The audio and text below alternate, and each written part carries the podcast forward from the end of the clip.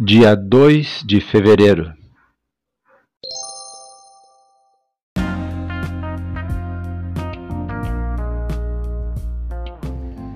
Bíblia Bom Dia, versão Nova Tradução na Linguagem de Hoje. Reflexões, Pastor Israel Belo de Azevedo.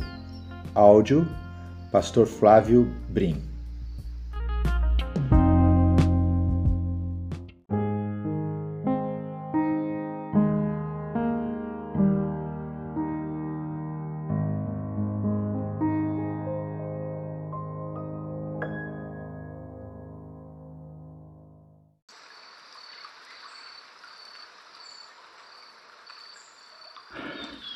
Salmo 24 Salmo de Davi Pai querido, pedimos a tua bênção sobre a leitura da tua palavra. Nós oramos no nome de Jesus Cristo. Amém. Ao Senhor Deus pertencem o mundo e tudo o que nele existe. A terra e todos os seres vivos que nela vivem são dele. O Senhor construiu a terra sobre os mares e pôs os seus alicerces nas profundezas do oceano. Quem tem o direito de subir o monte do Senhor? Quem pode ficar no seu santo templo? Somente aquele que é correto no agir e limpo no pensar, que não adora ídolos, nem faz promessas falsas. O Senhor Deus o abençoará, o salvará e o declarará inocente no julgamento. São assim as pessoas que adoram o Senhor, que prestam culto ao Deus de Jacó. Versículo 7. Abram bem os portões, abram os portões antigos, e entrará o Rei da Glória. Quem é esse Rei da Glória?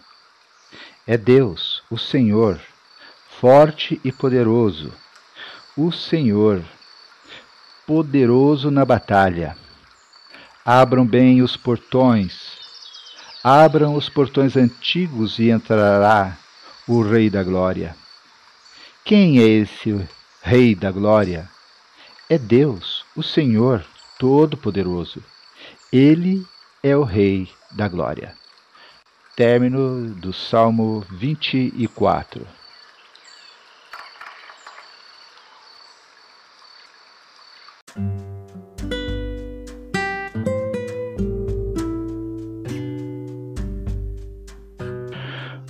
O Salmo 24, versículo 3, que acabamos de ler, diz assim: Quem tem o direito de subir o monte do Senhor?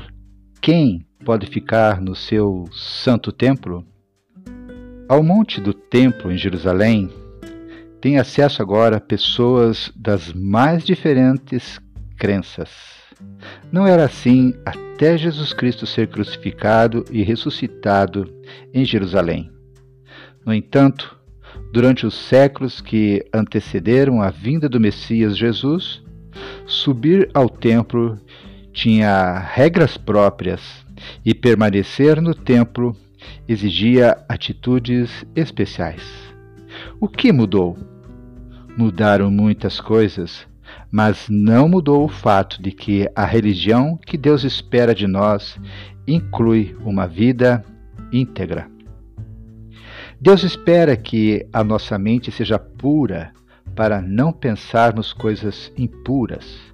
Deus espera que os nossos atos sejam corretos porque orientados por pensamentos puros.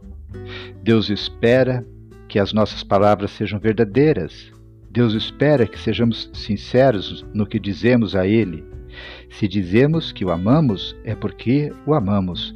Se dizemos que lhe entregamos voluntariamente 10% do que recebemos, nós lhe entregamos 10% e não 5%. Se dizemos que ele é maravilhoso, é porque achamos que ele é realmente maravilhoso. Se dizemos ao nosso próximo que o amamos, é porque nós o amamos. Se prometemos que vamos ajudá-lo, nós o ajudaremos.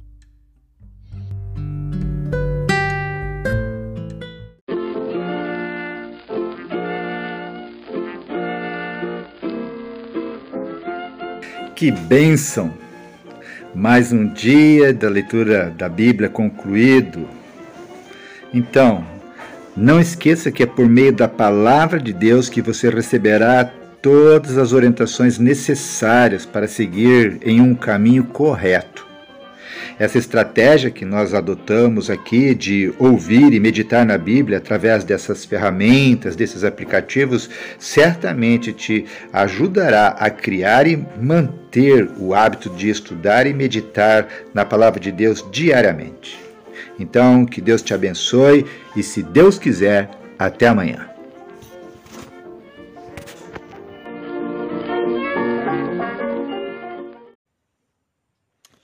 Deus querido, Deus amado, te agradecemos, Senhor, pela leitura da tua palavra. Te agradecemos, Senhor, pelas, pelas, pelos teus alertas, te agradecemos pelos teus conselhos que nos orientam na nossa jornada. Nos ajude, Senhor, a sermos sensíveis. Ó Deus, nos ajude a não olharmos para os valores do mundo, para as ofertas do mundo. Nos ajude, Senhor, a te buscarmos e a nos entregarmos totalmente, Senhor, aos teus caminhos. Pai, muito obrigado, Senhor, por essa leitura que acabamos de fazer. Continue ministrando, Senhor, a tua palavra nos nossos corações. Nós oramos no nome de Jesus Cristo. Amém, Senhor.